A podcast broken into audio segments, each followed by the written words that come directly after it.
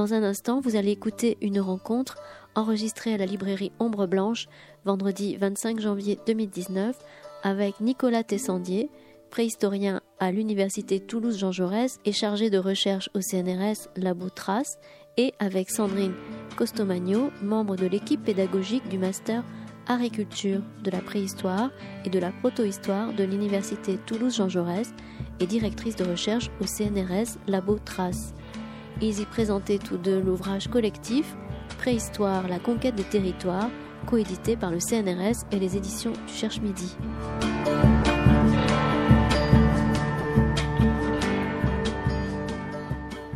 Bonsoir à toutes et tous. Donc on est là ce soir pour vous présenter un donc euh, préhistoire la conquête des territoires.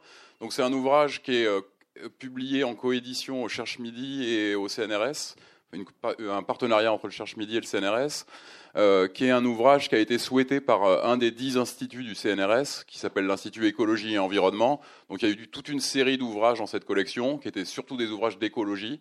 Euh, et la préhistoire faisant partie des domaines rattachés aux sciences de l'écologie et de l'environnement, on verra un peu pourquoi euh, à travers ce livre, il a été voulu euh, que, l'Institut, dans cette collection qui était plutôt écologie, fasse un bouquin de, un bouquin de préhistoire sur un principe qui est le principe de la collection, c'est-à-dire deux, directeurs d'ouvrage, donc en l'occurrence Stéphanie Thiebaud, qui est la directrice de l'Institut, et moi-même, Nicolas Tessandier, et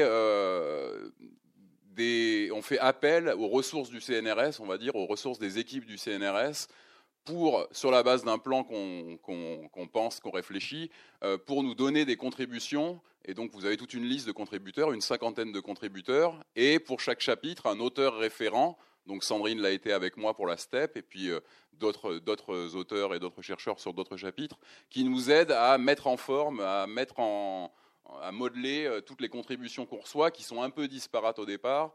Et de ces contributions disparates, on essaye de faire un chapitre qui se tienne et qui tienne la route et qui soit cohérent et qui soit agréable à lire, le tout sous une forme qui est voulue, richement illustrée, etc. Donc sous la forme beau livre, beau petit livre à prix euh, abordable. Ça, c'est le côté, le côté promo. Donc, oui, je vous ai dit une cinquantaine de, chercheurs et avec vraiment l'idée de montrer euh, alors sur l'ancrage territoire, c'est-à-dire de faire sortir un peu la préhistoire euh, de son axe chronologique. En général, on présente la préhistoire. il y a différentes façons de la présenter, mais la présentation chronologique peut être une façon de, de, faire.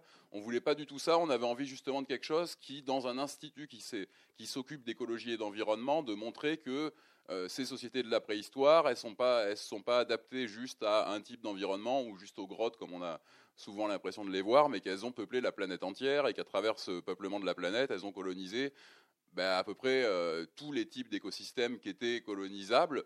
En fonction des périodes, bien évidemment, euh, ces, colonisations sont différentes et il faut attendre notre espèce pour vraiment voir certains endroits du monde peuplés. Mais du coup, la porte d'entrée dans le bouquin, c'est vraiment d'aller, de passer en revue, on va le voir, quelques grands territoires, donc depuis le monde souterrain, la steppe, la montagne, le littoral, les îles, et j'en oublie toujours euh, certains. Euh, donc voilà, d'avoir un cheminement et une porte d'entrée par, euh, par territoire plutôt que quelque chose de chronologique, sachant qu'au début, il y a un rappel au début du bouquin sur qu'est-ce qui fait l'homme, comment, comment est apparu le genre homo, enfin voilà, un, rappel un peu biologique de qu'est-ce qui Quelles sont les grandes étapes, les grands cheminements de l'évolution humaine, et qu'on finit par un, milieu, on a voulu finir par un milieu euh, euh, qu'on a appelé préhistoire de l'au-delà, c'est-à-dire vraiment le, euh, voilà, le milieu intérieur, entre guillemets, de, de ces hommes. Donc ce qui fait un peu l'originalité de, ce livre, c'est le côté, le côté de voir un peu cette, ces dispersions géographiques et ces adaptations à des écosystèmes variés, qui est une problématique en plus qui résonne aujourd'hui, où on est dans un monde qui, qui souffre de, de, ces problèmes environnementaux et de ces contraintes climatiques et de ces ressources qui sont en train de se tarir. Donc c'est intéressant de remettre ça en perspective et de voir à quel moment et quand se sont fait certaines grandes adaptations d'hommes qui au départ n'étaient pas faits pour aller conquérir les cimes ou conquérir les îles. Euh, voilà, tout ça s'est fait euh, selon un, cheminement. Euh, un cheminement divers selon les endroits du monde. Juste pour rappel, ce qu'on va faire simplement aujourd'hui, et après vous laissez le temps de, de poser vos questions si vous, en avez. On va, je vais faire simplement juste deux ou trois diapos de rappel pour, pour simplement remettre en place deux, trois éléments euh, d'évolution humaine. Et ensuite, on, présentera deux ou trois chapitres du bouquin. Je crois qu'on fera STEP, euh, littorale et ouais, plaine et pour les agropasteurs. Ah oui, et milieu souterrain, j'ai oublié ce qu'on ce qu'on allait faire. Et, euh, et, voilà, donc on a, il y a sept ou huit chapitres, on peut les, on, les présente pas tous. Donc simplement pour remettre, avant d'en arriver aux grandes dispersions, simplement de se dire que l'homme n'est pas arrivé homme euh, du jour au lendemain, qu'en gros il y a une bifurcation autour de 10 millions d'années entre une lignée qui, enfin il y a une séparation entre la lignée des grands singes et la lignée euh, de, tout ce qui est homininé, donc de l'homme et de ses descendants et de certaines familles de primates, et qu'autour de 7 millions d'années, on a l'apparition de ce qu'on appelle les pré-humains, c'est-à-dire l'apparition de formes de bipédie euh, chez, euh, chez des homininés, dont vous avez certains exemplaires ici pour arriver à la grande question qui est qu'est-ce qui fait l'homme, comment apparaît le genre Homo? On sait que le genre Homo euh, on n'est pas encore dans Homo sapiens. Le genre Homo apparaît quelque part euh, en Afrique de l'Est il y a 2,8 millions d'années aujourd'hui. Euh, auparavant, on croyait à une concordance entre le genre Homo et les premiers outils taillés, les premiers outils en pierre taillée. Et on sait aujourd'hui que les premiers outils en pierre taillée sont plus vieux que le genre Homo, donc il n'y a pas adéquation entre ce que les biologistes ou les anthropologues qui étudient les ossements ont classifié comme Homo et descendant, ascendant direct de l'humanité, et le fait de s'outiller. Et vraisemblablement, des ancêtres du genre Homo ont conçu les premiers outils, que ce soit, ça peut être des australopithèques, euh, type Lucie pour la plus connue, ou d'autres formes euh, aujourd'hui éteintes. Pour en arriver à nos territoires, il a fallu sortir d'Afrique. Vous savez sans doute que toute cette évolution, entre en gros, entre 10 millions d'années et 2 millions d'années, tout reste, tout reste en Afrique. Et même après l'apparition du genre Homo, on n'a pas de sortie d'Afrique tout de suite. Les premières sorties d'Afrique qu'on connaisse, c'est des sites qu'on va trouver en Chine, autour de 2,1, 2,2 millions d'années. Hein. c'est des âges qui, là, sont euh, difficiles à appréhender. Euh, les premiers peuplements de l'Eurasie, c'est enfin, de l'Europe euh, orientale, euh, disons côté Caucase, Géorgie, c'est 1,8 million d'années. En Europe occidentale, on est aussi à des dates autour de 1,4, 1,6 million d'années. Euh, simplement pour voilà, vu que le bouquin est sur conquête des territoires, bah, c'était là simplement pour donner une fourchette et, un, contexte aux premières sorties d'Afrique qui, qui engendrent forcément des adaptations à des écosystèmes qui n'étaient pas connus par les populations euh, africaine de, départ. Et pour ce qui est Homo sapiens, donc Homo sapiens, lui, il apparaît entre 300. Donc Homo sapiens, on appelle Homo sapiens des fossiles humains qui nous ressemblent morphologiquement, même s'il y a 200 ou 300 000 ans sur les premiers Homo sapiens que vous allez trouver dans la presse ou publiés euh, récemment, parce que euh, Homo sapiens a pris 100 000 ans d'âge il y a quelques mois par un site marocain qui s'appelle Jebel Iroud. Donc on, mettait l'origine d'Homo sapiens vers 200 000 ans en Afrique de l'Est. Finalement, on trouve un site à 300 000 ans au Maroc, qui n'est plus en Afrique de l'Est, mais au Maghreb. Euh, donc 100 000 ans de plus. Ce qu'il faut se dire, c'est que c'est des formes fossiles qui, commencent à avoir des caractères propres à ce qui nous caractérise, notamment la présence d'un menton, qui est un caractère spécifique. On est la seule espèce humaine, seuls les Homo sapiens portent un menton. Euh, ont un menton euh, individualisé, bien dégagé par exemple, et d'autres traits comme ça spécifiques, mais on n'est pas encore à 300 000 ans sur des anatomies modernes au sens qui nous ressemble exactement à vous et moi. Quoi. On est sur euh, voilà, des ancêtres de, de, des ancêtres de l'anatomie moderne, mais qui ont encore des formes de caractère entre guillemets archaïques au niveau de leur anatomie. Donc, si leur origine est vers à Homo sapiens, c'est entre 300 et 200 000 ans, quelque part sur le la totalité du continent africain, enfin on sait aujourd'hui Afrique de l'Est et Maroc, les sorties d'Afrique, donc les sorties d'Afrique de notre espèce, qui vont intéresser essentiellement le livre, pour l'essentiel le livre, se font à partir de 100, 120 000 ans. Euh, d'abord, euh, les plus anciennes traces sont au Proche-Orient, euh, donc avec des sites datés, oui, autour de 100 000 ans, puis péninsule arabique, et ensuite on aurait, on aurait d'abord une, une, colonisation, entre guillemets, d'Homo sapiens sur une route sud, la route, la sud, je veux dire euh, par là, péninsule arabique, continent indien, euh, qui va arriver jusqu'en Australie à 60 000 ans. Donc aujourd'hui, on sait que les, plus anciennes dates du peuplement de l'Australie, euh, uniquement par des Homo sapiens, parce que l'Australie n'avait jamais été colonisée auparavant par d'autres populations humaines, hein, contrairement à tout le continent asiatique qui était peuplé d'Homo erectus et d'autres formes archaïques du genre Homo avant. L'Australie est atteinte il y a 60 000 ans et est un territoire vierge comme l'a été l'Amérique. En gros, l'Australie et l'Amérique, c'est les deux seuls endroits de la planète qui n'ont connu que des hommes modernes, que des Homo sapiens. Partout ailleurs, il y a eu des formes archaïques qui s'appellent Néandertal en Europe, euh, antécessor, ergaster, tout ce que vous voulez de noms compliqués. Donc il y a eu une route sud qui, va jusqu'à l'Australie, puis une route qui va mener à l'Europe, qui elle est autour de 40 000 ans. En gros, Homo sapiens apparaît en Europe il y a, à peu près 40 000 ans.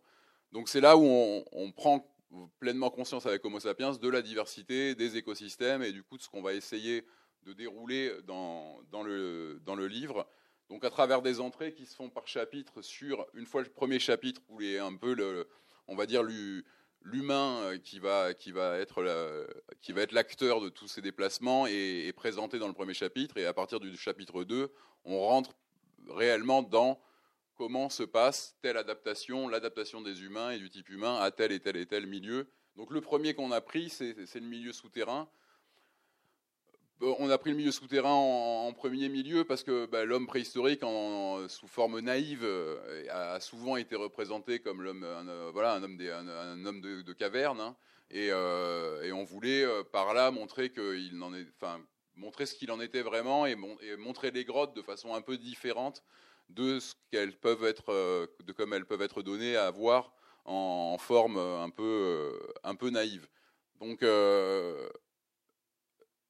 déjà pour dire que en fait l'humanité c'est pas du tout construit dans les grottes et qui va si on parle de monde souterrain non pas comme simplement l'entrée d'un porche de grotte euh, on a de tout temps eu il y a de tout temps des peuplements à l'entrée ou à l'extérieur des porches de grottes ou, des abris mais c'est quasiment c'est du peuplement extérieur quand on parle là de monde souterrain on veut vraiment euh, on veut parler vraiment d'exploration du des entrailles, enfin, du plus profond de, zones qui sont noires, qui restent noires euh, toute la journée, euh, sombres et qui, sont, qui nécessitent réellement des explorations et non pas s'installer à, l'entrée d'une grotte qui n'est pas l'exploitation d'un milieu souterrain. Donc il n'y a, pas longtemps a été publiée une, découverte inattendue à côté d'ici, enfin pas, la publication, hein, mais le, site à Bruniquel, donc dans les gorges de, c'est dans les gorges du Tarn, de l'Aveyron, ouais, pardon, c'est bien, comme ça vous suivez à fond. Euh, donc d'une découverte où en fait on avait été, avait été trouvé, donc on est je crois à 350 mètres de l'entrée, donc on est vraiment très loin de l'entrée de la grotte, donc euh, ça nécessite, on va voir des, des cheminements en particulier, avait été trouvé, je suis devant l'écran en fait, depuis le début, avait été trouvé en fait un amoncellement, enfin des structures circulaires euh, de, de, matériaux de stalactites et de stalagmites qui sont présents en abondance dans la grotte, qui sont tronçonnés et qui ont été aménagés. Donc vous voyez une reconstitution 3D à droite de l'écran de deux euh, constructions circulaires où il y a réellement, euh, c'est pas juste des trucs posés n'importe comment, hein, c'est vraiment arrangé, mis pour faire une forme circulaire, et il y a même des, des, stalagmites de calage pour que le tout tienne, etc. Donc on ne sait pas ce qu'ils ont fait avec. Quand ça a été trouvé, il était présumé que c'était de, l'homme moderne, que c'était de l'homo sapiens. On pensait que c'était quelque chose des hommes qui avaient peint dans les grottes euh, comme les peintures magdaléniennes autour de 15-16 000 ans avant le présent. Euh, la première surprise avait été de faire une date sur un petit bout de charbon de bois. Le charbon de bois peut être daté par une technique particulière qui s'appelle le carbone 14. Et cette date avait donné un âge euh, trop grand. C'est-à-dire que la, méthode ne pouvait pas compter la radioactivité qu'il y avait dans ce charbon de bois parce que l'âge était trop ancien. Donc la méthode avait dit plus de 40 000 ans. Donc déjà, ça avait été une première surprise. Et maintenant, il y a des méthodes directement, qui sont disponibles directement pour aller dater euh, une méthode qui s'appelle l'uranium-thorium. On ne va pas rentrer dans le détail de la méthode, ce n'est pas très intéressant, mais on peut dater directement euh, les repousses, quand se sont faits les repousses de tous ces stalagmites et de ces stalactites, et essayer de comprendre quand, de quand date cette structure. Et on sait, le résultat a été étonnant parce que c'est tombé comme 175 000 ans. Euh, et donc ça voulait dire que, donc à cette époque-là, on connaît que des hommes de Néandertal dans, qui parcourent ces gorges de l'Aveyron il n'y a que des Néandertaliens, l'homme moderne sera là que 130 000 ans plus tard. Et ça voulait dire que donc les Néandertaliens étaient capables, enfin avaient déjà l'intention d'eux. Pourquoi faire On n'en sait rien. Ils n'y ont pas habité parce qu'il n'y a aucune trace d'outils en, silex ou de choses qui pourraient témoigner que, cette, profondeur a été habitée durablement. Euh, mais par contre, ils y sont, allés, euh, ce qui nécessite des éclairages portables, des éclairages permanents pour pouvoir travailler sur place. Je crois qu'il y a eu 3 tonnes de matériaux qui ont été euh, travaillés donc ils n'y ont pas passé cinq minutes. Donc ça a été voilà, une, une surprise par rapport à ce qu'on connaissait de l'exploitation du milieu souterrain auparavant. Après, l'essentiel de l'exploitation du milieu souterrain, il est fait par Homo sapiens dans une période qu'on appelle le paléolithique supérieur, qui est en gros l'explosion artistique que vous connaissez qui commence avec la grotte Chauvet il y a, 36-37 000 ans et qui va aller jusqu'à Lascaux et tout ce qu'on connaît de l'art du paléolithique supérieur. Mais on a voulu aussi présenter d'autres choses qu'on ne connaît pas bien. C'est-à-dire que le monde souterrain, c'est effectivement des activités symboliques, c'est des peintures, c'est des gravures, mais c'est des fois, par exemple ici à la grotte de Cussac, des gravures associées à des inhumations, ce qui est beaucoup plus rare euh, et moins connu. Et c'est aussi plein de traces, donc certaines émouvantes, une trace de pied, des traces de main, enfin euh, des, foyers, des, endroits où a été fait le feu. Donc il y a aussi plein de traces de, ce que les, hommes ont pas laissé, qui n'est pas forcément grandiose comme une peinture de Chauvet, mais qui montre euh, qu'il euh, y a des kilomètres et des kilomètres de galeries souterraines qui ont été euh, parcourues pendant le temps où, en même temps, des artistes, eux, laissaient sur les, parois des grottes des peintures, des gravures ou tout un, tout un tas d'autres signes. Enfin, on, le,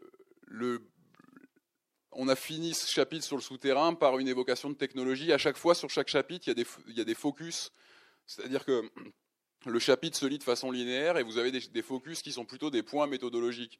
C'est-à-dire essayer de présenter une nouvelle technique et ce qu'elle permet, comment, on verra deux ou trois focus là à travers euh, notre petite conversation d'aujourd'hui. Euh, essayer de montrer vraiment les, avancées récentes euh, et, comment les chercheurs font pour, pour nous raconter certaines choses qu'on ne connaissait pas. Là, c'était ce qui se fait beaucoup aujourd'hui, c'est les technologies 3D. Les technologies 3D, on les emploie dans, bon, bah, dans toutes les grottes où on travaille, dans tous les sites, pour reconstituer un peu les, les, formes des paysages, etc., pour avoir les modeler et essayer de comprendre un peu les implantations. On les utilise aussi pour les objets. Ça peut être intéressant d'avoir certains objets sous forme 3D. Et dans les grottes, bah, bien évidemment, à la grotte Chauvet, dans, des endroits où on ne peut pas avancer comme on veut, où on, est obligé de marcher sur des, à certains endroits où, qui ont été protégés et pas à d'autres, et où on ne peut pas accéder à, tous les, à toutes les zones de la cavité et à tous les recoins, bah, c'est intéressant euh, au niveau patrimonial. Vous savez peut-être qu'un similé a été ouvert de la grotte Chauvet il y a trois ans, je pense, maintenant. Euh, donc euh, le, visiteur peut accéder à une reconstitution grandeur nature euh, ou quasi à l'échelle de tiers, je crois, de, la grotte, qui n'est pas accessible et qui n'est même plus accessible à nous.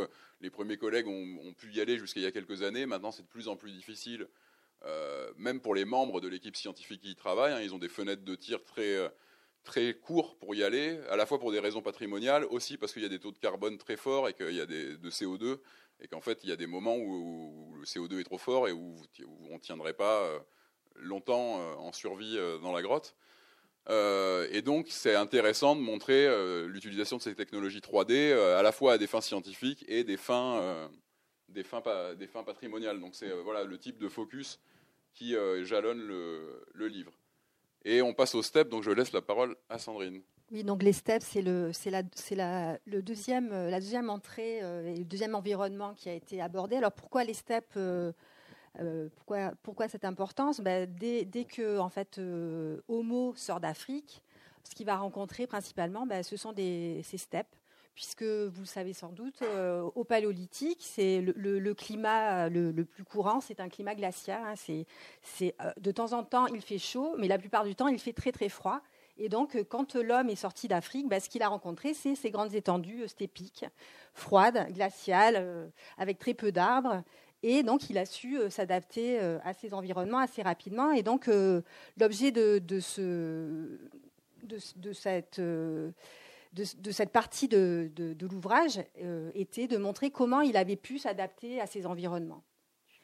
Donc, comme je vous disais, des environnements froids, donc des environnements où on va retrouver différentes espèces animales, euh, ce qui est intéressant de noter, c'est que euh, donc comme on a, comme c'est un, moment où on a une restriction euh, d'espace géographique où, on peut avoir la vie qui se maintient, puisqu'on a des cailloux glaciaires qui sont extrêmement importantes, on va avoir des animaux qui vont migrer, des, des, animaux, glaciaires qui vont migrer dans, les zones méridionales.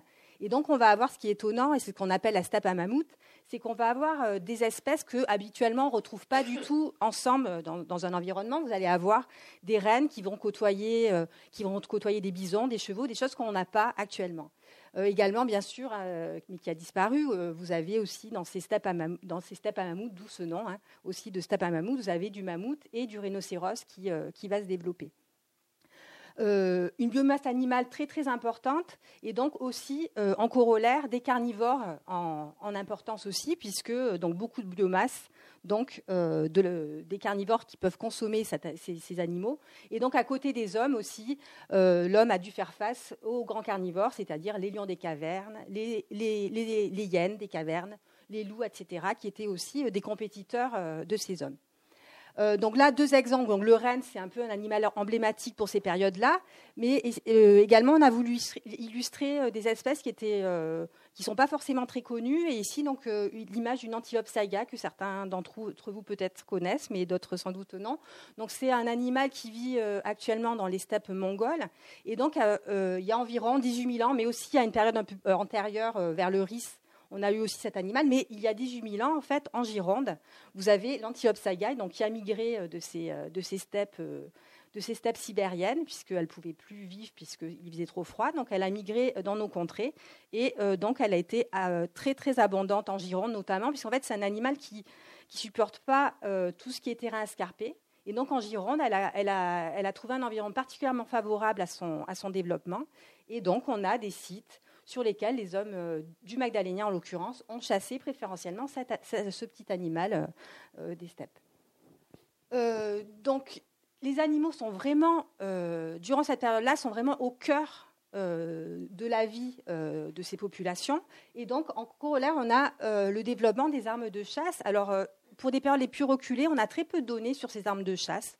Euh, donc, dans le bouquin, on ne l'a pas mis euh, ici, mais dans le bouquin, vous avez un exemple d'une des armes les plus anciennes qui ont été découvertes. Euh, c'est sur le site de Schoningen, en fait, en Allemagne, où en fait on a eu, enfin, c'est un site où il y a beaucoup de chevaux qui ont été abattus, et on a la chance que ce site était à proximité en fait d'un lac, et donc on a des limons qui sont venus recouvrir le, les zones où, ont vécu ces populations, et donc on a, on a la chance d'avoir retrouvé des des, des, pièces en bois, donc des épures en bois, donc ce qui est vraiment exceptionnel puisque ça date de 400 000 ans. Donc on a des épures en bois. Donc euh, vous verrez, hein, il y, a des images, mais pas euh, donc euh, donc c'est les premières traces de d'armes qu'on ait à disposition. Alors bien sûr, il y en avait probablement, mais c'est sûr que le bois ne se conserve pas, donc forcément, on a très très peu de traces pour ces périodes-là. donc ça, c'est pour la paléolithique inférieure, mais pour le paléolithique moyen, la même chose, on a très très peu de Néandertal, hein, moyen c'est Néandertal en Europe, euh, très très peu d'indices aussi euh, d'armes de, chasse. Alors on a quelques, quelques pointes en silex où on a des traces qui font penser que ça a pu servir euh, d'armes de, chasse, mais pour le reste on pense également que c'était plutôt des, des en bois qu'ils pouvaient utiliser puisque ce sont d'excellents chasseurs. On a toutes les preuves depuis bien longtemps, l'homme est un excellent chasseur. Euh, quand on passe à l'homme moderne, et donc euh, quand il arrive en Europe, il y a environ 40 000 ans, donc là c'est une deuxième phase, euh, une autre phase de, migration de, ces populations, cette fois d'hommes modernes en Europe. Donc là on, assiste à une révolution au niveau des armes, puisqu'on a des armes qui, se développent avec différents types qui vont, qui vont, qui vont se, développer tout au long du paléolithique, et qui vont, en fait, c'est à partir de, ces, de ces armes-là qu'on va plus ou moins définir les cultures qui se succèdent au cours du paléolithique. Qui est intéressant aussi, c'est que ces armes, on voit qu'elles se complexifient au fil du temps et qu'on va avoir euh, à la fois donc, des armes composites qui sont composées, vous le voyez ici, hein, à la fois de, pièces en, industrie, en, bois animal avec des petites pointes euh, en silex qui vont permettre euh, d'avoir une arme très très vulnérante. Également d'autres méthodes, hein, avec le propulseur qui est inventé aussi à cette période-là, et un peu plus tard, donc vous allez avoir arcs et flèches qui vont être, qui vont être donc je vous disais, euh, euh, ces, environnements font qu'on est euh, face à une alimentation qui, est basée quasi exclusivement sur, les animaux. et donc ce qu'on a voulu montrer également dans, cet ouvrage, c'est de montrer comment le fait, comment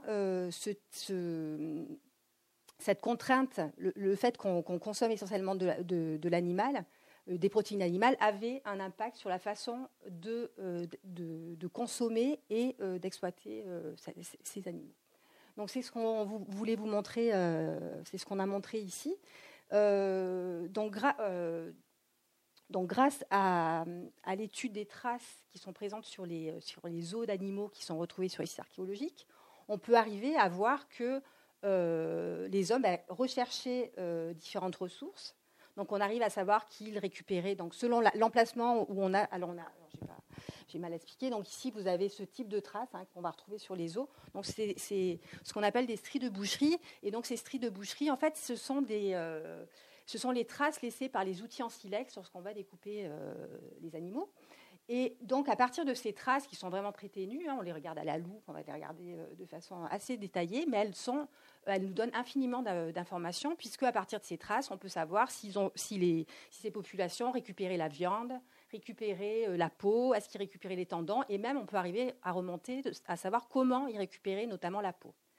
Euh, également, euh, selon le, type de trace, et c'est ce qui est montré ici, hein, selon le type de trace, donc ça c'est des os, c'est un tibia, donc c'est un os charnu. Donc ce type de trace qu'on va avoir sur, sur ces, sur ces os-là, ce sont des traces qui montrent que les os étaient systématiquement déchargés, décharnés pour récupérer la viande. Et donc, selon le type de traces, donc ici des traces transversales ou ici des traces longitudinales, on, peut dire que euh, cette viande n'était pas destinée au même usage. Donc, elle était destinée à terme à être consommée, mais ce type de trace, on va l'avoir plutôt si on a une consommation immédiate. Et par contre, en revanche, ce, type de trace longitudinale, c'est lié en fait à un prélèvement sous forme de filet de la viande. Et donc, ça laisse supposer qu'il y avait un stockage de la viande. Alors pourquoi ce stockage euh, de la viande? C'est qu'on est dans des, environnements qui sont extrêmement contraignants d'un point de vue saisonnier et que euh, donc ces, animaux que vous avez vus, hein, ces animaux, ces rennes, ces bisons, ce sont des animaux grégaires et qui sont migrateurs. Et donc à certaines périodes, dans l'environnement des hommes, bah, ils sont plus présents. Donc il faut faire du stockage pour, euh, pouvoir, survivre ou en tout cas avoir une partie de cette alimentation. Également, ce qu'on voit sur ce site, euh, sur, euh, sur, cette période-là, et, à travers toute l'Europe et à peu près depuis que l'homme euh, est arrivé en Europe, on a une exploitation vraiment très très importante de la moelle osseuse. donc là aussi, c'est également c'est montré par le fait qu'on a des traces d'impact qui sont sur les os. On a tous les os qui, présentent une cavité médulaire qui sont systématiquement fracturés.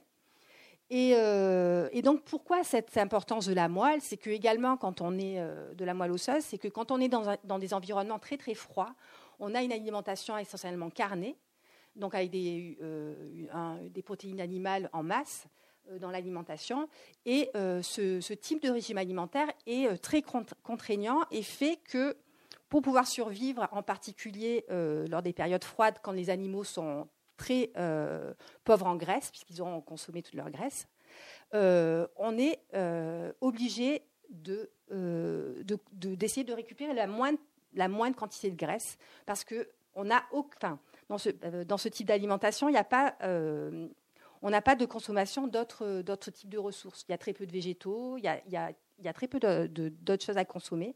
Et donc, ça engendre cette exploitation très, très importante de la graisse qui va jusqu'à euh, alors là, c'est une photo de, population qui vit actuellement dans des milieux extrêmement froids. Hein. Dans ces milieux-là, ça va jusqu'à l'exploitation de, l'os qui est contenu non pas cette fois dans la cavité médulaire, mais également euh, dans, à l'intérieur de l'os, dans les extrémités articulaires. On a des toutes petites quantités de moelle, de, graisse qui sont contenues dans ces os-là. Et donc, on, observe également sur ces sites-là, à cette période-là, euh, une, récupération de cette, de graisse euh, notamment par la, confection de bouillons gras, qui sont des choses qui sont extrêmement compliquées, mais qui étaient faites euh, à cette période-là euh, d'ores et déjà. Alors, à côté de, tout ce qui est alimentaire, bah, également, il y a tout. L'animal fournit également, bien sûr, la peau, les tendons pour faire des liens, mais également, vous avez tout ce qui est armature, enfin, tout ce qui est bois, bois animal qui va servir aux armatures de chasse. Vous avez ici un exemple de d'armes de, chasse en, os de cétacé. Donc on voit que c'est quelque chose qui, se développe au Magdalénien. Vous avez euh, donc c'est des choses qui sont récupérées euh, sur la côte euh, atlantique et ces, grandes armatures circulent tout le long de, la chaîne des Pyrénées. On va en trouver jusqu'au Mas d'Asile. Et enfin, donc, pour finir, donc, on est dans, des environnements donc, froids, avec très peu de végétaux. Et donc, les eaux aussi peuvent servir comme combustible et, vont remplacer de façon assez importante tout ce qui est végétaux pour, pour donner, euh, pour chauffer euh, ces, hommes qui vivaient dans, ces, milieux. Voilà pour, pour les. Du coup, on continue euh, rapidement. La révolution qui vient des plaines, donc on passe dans un autre monde. Là, tout ce qu'on vous a raconté pour l'instant, c'est des, chasseurs-cueilleurs, donc des gens qui sont nomades, qui ne sont pas fixés qui, qui n'ont pas d'implantation de, construction, qu'on connaît quasiment rien de leurs habitats, hein, hormis vraiment des, détails, des fragments. À partir de en gros 14 000 ans avant le présent, 14 000 ans avant nos jours, au Proche-Orient, dans un endroit qui était environnementalement favorable, c'est-à-dire qu'on est à un moment de la fin de la, fin de la dernière glaciation où on rentre dans un interglaciaire dans lequel on est toujours, qui s'appelle l'Holocène. Le nôtre, il est un peu, euh, il est un peu malade, mais euh, il commence en tout cas il, y a, il, y a, un peu plus de 12 000 ans. Et à ce moment-là, dans un endroit qui était favorable, où il y avait des, en gros où il y avait des céréales sauvages, ben, certains peuples se mettent à expérimenter euh, à partir des plantes euh, des techniques euh, proto-agricoles, plus agricoles, on va dire, qui vont bouleverser complètement les modes de vie. C'est-à-dire que, ben, en gros, le, mode de vie chasseur-cueilleur-nomade va, peu à peu s'arrêter, d'abord dans ces régions au Proche-Orient, puis peu à peu en Europe, au fur et à mesure qu'on va voir que ces agro-pasteurs, hein, ces agriculteurs-éleveurs vont, pénétrer dans de nouvelles terres et vont conquérir de nouvelles terres, et notamment le continent européen. On va voir qu'au fur et à mesure de l'avancée, c'est vraiment une, avancée en paquet, hein, en une colonisation, le mode de vie chasseur-cueilleur va, va, va régresser, diminuer et, s'éteindre peu à peu. Donc voilà, cette révolution qui vient des plaines, elle nous, elle nous vient du, proche du, enfin, du proche Moyen-Orient. Euh, bien évidemment, c'est intéressant de l'aborder sur un ouvrage sur les territoires pour, pour la raison que là, on, a encore beaucoup plus et de façon vraiment nette par rapport au paléolithique dont on vient de vous parler, qui ne laissait finalement que peu de traces sur l'environnement. Euh, les paléolithiques ont, on, peut dégrader, en tout cas, dans le sens où ils, prélevaient dans l'environnement. Ils ont contribué peut-être certains paléolithiques à l'extinction de certaines ressources sauvages, type pendant le peuplement de l'Amérique, euh, certains grands types de faune. Enfin, la question se pose de savoir quel a été l'impact d'Homo sapiens quand il arrive en Amérique et qu'il est face à des espèces qui n'avaient jamais connu l'homme. Euh, et, qui, et certaines vont s'éteindre peu, enfin, dans les, dans les temps qui suivront l'arrivée de l'homme moderne, mais en gros, les chasseurs-cueilleurs, ils font pas trop de. On serait resté chasseurs-cueilleurs, on, ne se poserait pas toutes ces questions. Euh, une des raisons qui, une des raisons qui, c'est que le mode de vie agricole, bah, il demande de transformer les ressources. C'est-à-dire que quand on est dans des espaces forestiers, bah, il, va, bien falloir faire de la place pour les champs, donc il va falloir, il va falloir déforester. Enfin voilà, à partir du néolithique, il y a vraiment un modelage des paysages euh, qui devient euh, donc pour donner des repères, hein, les, premières manifestations agricoles et dans, les, dans, des cultures qui sont qu'on appelle pré-néolithiques, c'est autour de 13-14 000 ans avant, avant nos jours. Euh, l'introduction en Europe, on est plutôt autour de 8-9 000 ans avant, nos jours, il y a tous les détails. Et là, c'est une image euh, d'Indonésie, hein, en Iran Jaya, euh, donc de, sociétés qui utilisaient encore il y a peu, je ne sais pas s'ils les utilisent encore aujourd'hui, mais ça, c'est une photo qui a 10-15 ans par un collègue, un collègue à nous. Olivier Veller, de, donc de, sociétés qui utilisaient encore des haches en pierre et pour l'abattage, l'abattage ici d'un arbre. Ce qui change aussi au néolithique, euh, donc les, gens se mettent à se donc à cultiver, à mettre des champs en culture. Ce qui change aussi, c'est vraiment tout le modèle économique, c'est-à-dire que si au paléolithique, on peut commencer à discuter du statut social, on peut commencer à voir qu'à la fin du paléolithique, il y a vraisemblablement des gens qui n'avaient pas le même statut. Par exemple, il y avait des artistes, ça c'est prouvé. Donc on, peut se douter que les peintures de la grotte Chauvet, tout, le groupe n'était pas capable de, les réaliser. Donc il y avait certains individus dans le groupe qui, avaient des capacités et des réalisations que d'autres n'avaient pas. Euh, on a des exemples au Paléolithique de certaines tombes où euh, le mobilier d'accompagnement des défunts est très riche et où font supposer que c'était des biens de prestige et que donc on avait enterré un individu socialement euh, privilégié ou qui, avait, qui jouissait d'un statut social privilégié. Mais c'est pas, c'est jamais très, c'est jamais très clair. Ça, ça, laisse toujours sujet à débat en tout cas. Au néolithique, la question elle se pose plus. il est clair qu'on est sur des sociétés hyper hiérarchisées euh, notamment avec des spécialisations artisanales. Donc, c'est-à-dire, on n'est plus juste dans la, dans la compétence technique pour super bien faire, comme c'était le cas au paléolithique. On est dans la, dans la spécialisation artisanale avec un système de colporteurs. Là, vous avez par exemple à droite l'exemple de, donc d'éléments en silex ultra, difficiles à faire dans un verre volcanique qui s'appelle l'obsidienne. Ce verre volcanique, vous avez les, sources, par exemple en Méditerranée, qui sont essentiellement des sources insulaires. On sait d'où vient, cette obsidienne parce que c'est un verre volcanique et que par des analyses chimiques, on peut même dire de quelle coulée, de quel volcan vient tel et tel euh, bout d'obsidienne. Et ensuite, cette obsidienne elle va être colportée bah, à des centaines de kilomètres de, ces sources euh, euh, par, des, par des spécialistes colporteurs dont c'était en gros le boulot. C'est-à-dire qu'on peut imaginer des gens qui étaient spécialisés dans la taille, puis d'autres qui étaient spécialisés dans. et, avec des systèmes de réseau d'échange.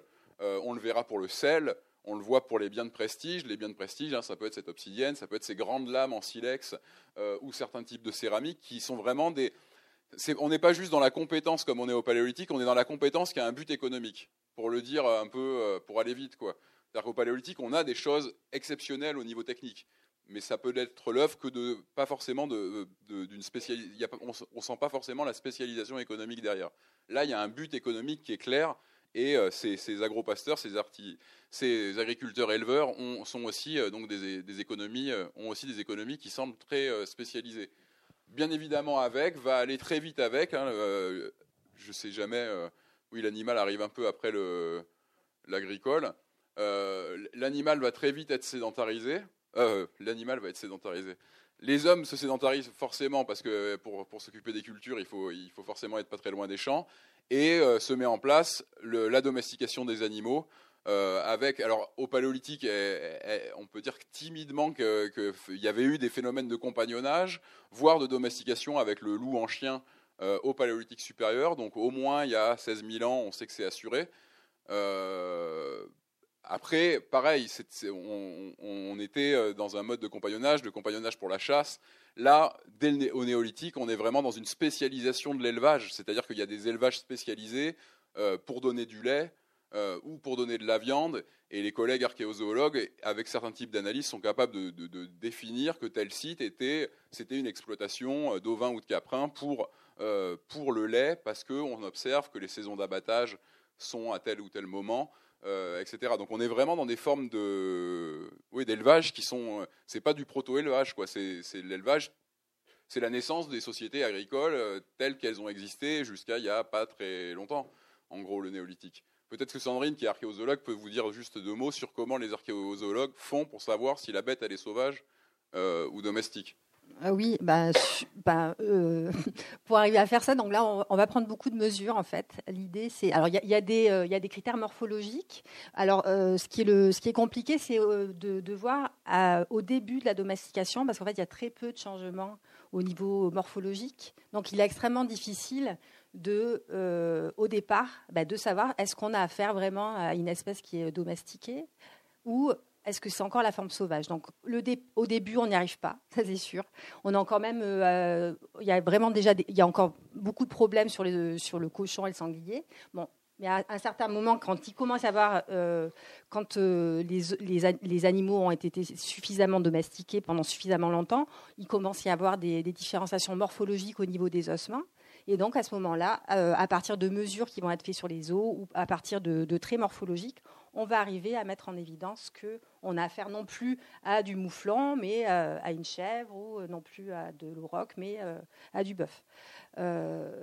ça, et par rapport aussi à ce que tu disais sur le, la consommation de lait, des choses comme ça, c'est essentiellement non pas au niveau des saisons, mais c'est plutôt au niveau des courbes des courbes d'abattage en fait, de la, de la de l'âge des animaux qui ont été abattus, puisque si on, va, si on consomme du lait, on va préférentiellement tuer des animaux euh, euh, en bas âge pour pouvoir euh, avoir, avoir le, lait. Si c'est la viande, ça va être un autre moment. Donc selon le, selon le type de courbe d'âge qu'on va obtenir sur ces animaux, on va savoir le type d'exploitation euh, de, de, lait ou, de, ou plutôt de viande qui va être fait, ou voire de traction, puisqu'on a aussi, pour le bœuf, on a aussi des types d'abattage où on voit des individus qui sont abattus de, très âgés et qui montrent qu'ils ont été utilisés pour, pour, traction.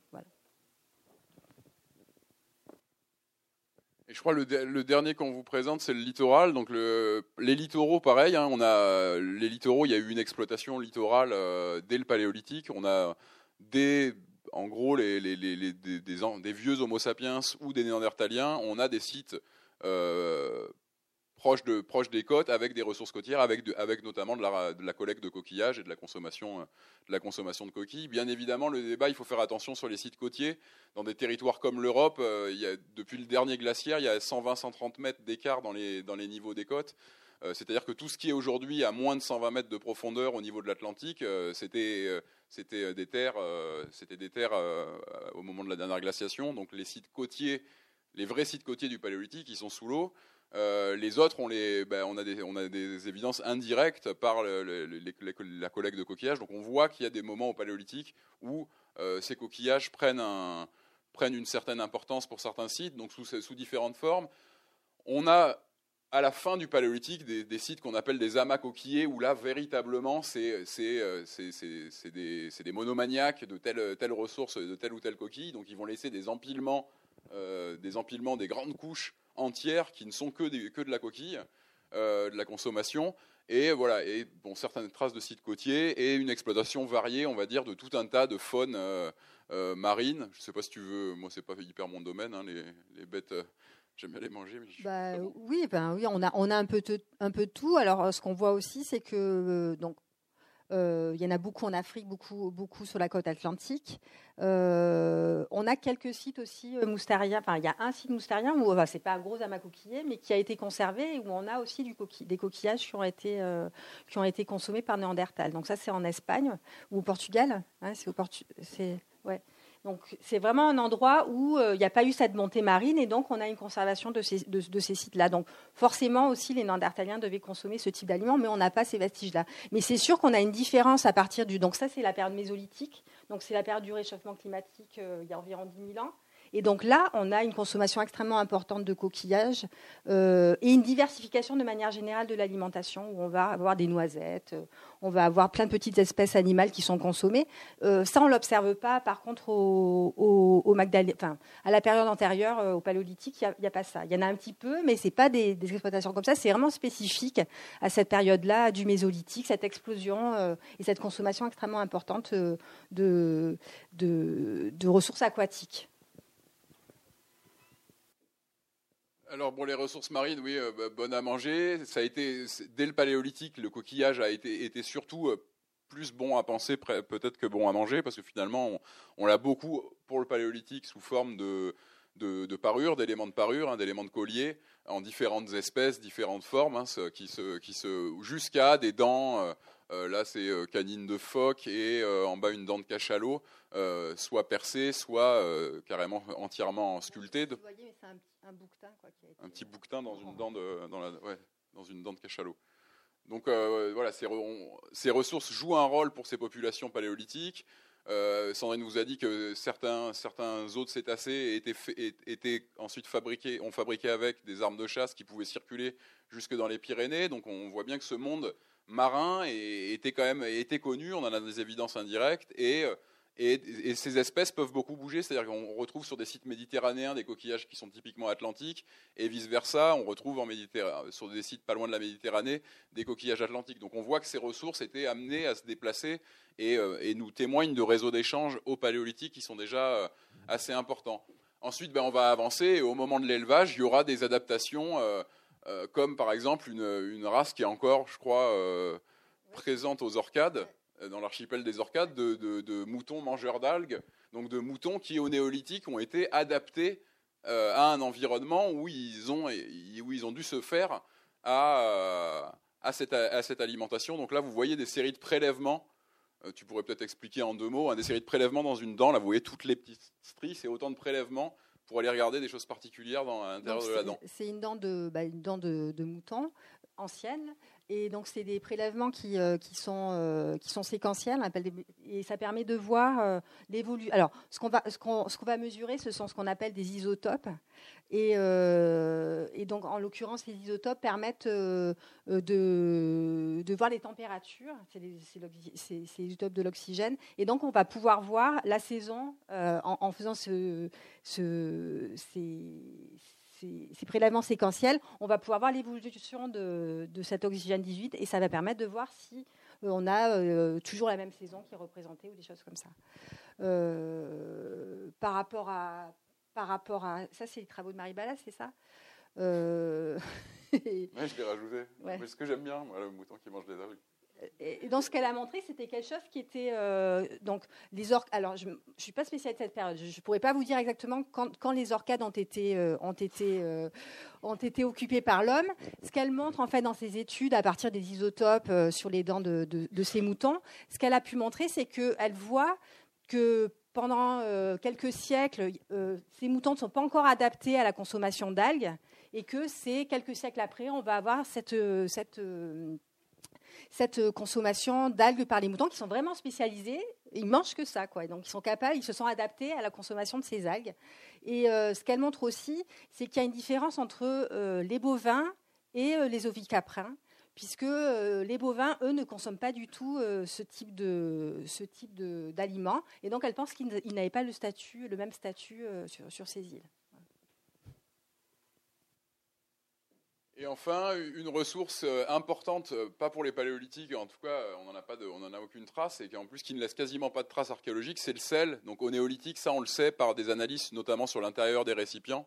Au départ, sur l'intérieur des récipients céramiques, parce que si si vous avez euh, laissé décanter euh, une ressource riche en sel, ben, ça va laisser euh, des, pellicules qui peuvent être analysées avec des analyses chimie de chimie organique pour ensuite pour détecter quel, était le contenant. Et ensuite, il y a eu tout un tas de travaux, avec notamment l'aide de travaux ethno-archéologiques, donc d'aller observer comment on fait du sel. Et, en fait, c'est ce que m'avait dit le collègue qui travaille là-dessus, qui s'appelle Véler, euh, qui m'avait dit en fait euh, la plupart des, zones à, sel n'étaient pas forcément les zones côtières. C'est-à-dire que c'était plutôt des marais, euh, marais saumâtres, et que donc, par exemple, là, on n'est pas du tout en, zone marine. Et il a pu observer, lui, tout le processus, tous les processus de, fabrication de, de, et de production du, sel par ces, par ces peuples d'Irian en, en Nouvelle-Guinée. Euh, et donc il y, a un encart dans le bouquin sur, euh, qui, explique, euh, qui explique cela, parce que c'est assez, important. Le sel, on voit vraiment sa dimension devient importante au néolithique et, il semble devenir un élément important des réseaux d'échange. Quand on a parlé des réseaux d'échange et des colporteurs de, certains, outils en pierre ou de céramique, le sel semblait vraiment participer de la mise en place de réseaux d'échange sur des très longues distances, hein, qui sont des réseaux d'échange qui englobent des espaces énormes. Euh, donc voilà, c'était pour le littéral. Et ensuite, on, a décidé de ne pas détailler parce qu'on s'était dit que ça ferait trop lourd, enfin que ça allait devenir. Euh, donc euh, simplement dans le livre, vous trouverez, vous trouverez aussi donc les montagnes. En gros, les montagnes, surtout à partir de l'homme moderne et après. Donc surtout à partir d'Homo sapiens, où on a des premières incursions dans ce qu'on peut appeler vraiment un milieu montagnard. Et ensuite, après, au, néolithique, où là, on commence à avoir vraiment des adaptations à plus long terme, hein, de, transhumance ou de choses comme ça. Euh, voilà pour ce qui est des montagnes. Et les îles, euh, les milieux insulaires, qui ont notamment été hyper importants, en tout cas par exemple ici, pas loin de chez nous, euh, pour le processus de néolithisation. C'est-à-dire que les îles, on sait que les îles, donc ce processus de, naissance des agropasteurs, des agriculteurs éleveurs, il y a 14 000 ans au Proche-Orient, et qui ensuite vont coloniser l'Europe. Avant de coloniser l'Europe, ils vont passer par exemple par Chypre et différentes îles euh, du bassin méditerranéen, où ils vont arriver avec tout le package. C'est-à-dire qu'ils arrivent sur ces îles avec euh, les bêtes.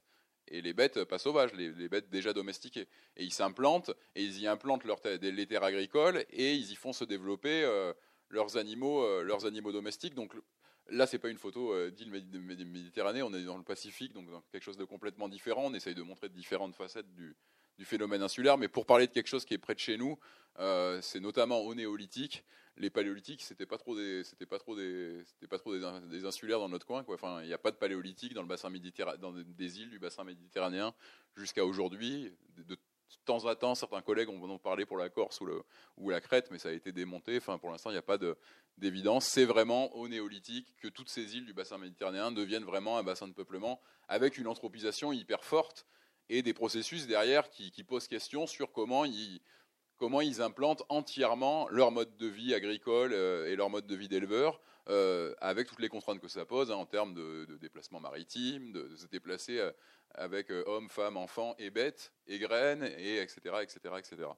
Donc voilà. Et ça finit sur le dernier milieu, un milieu intérieur de l'homme, des humains, qui est un essai de préhistoire de l'au-delà et qui pose certaines questions sur plutôt les, voilà, on voulait finir après cette évocation des territoires physiques par un milieu plus intérieur et réflexif sur des, éléments qui laissent place à des interprétations toutes plus variées et où on essaye de, voilà, de présenter quand même à une certaine forme d'objectivité certains documents et certains éléments qu'on peut dire sur une préhistoire de l'au-delà, une préhistoire des, pourquoi pas des, des religions, hein, que certains auteurs parlent des religions de la préhistoire, notamment à travers l'art du paléolithique supérieur. voilà, donc on vous laisse sur cette image et on vous remercie.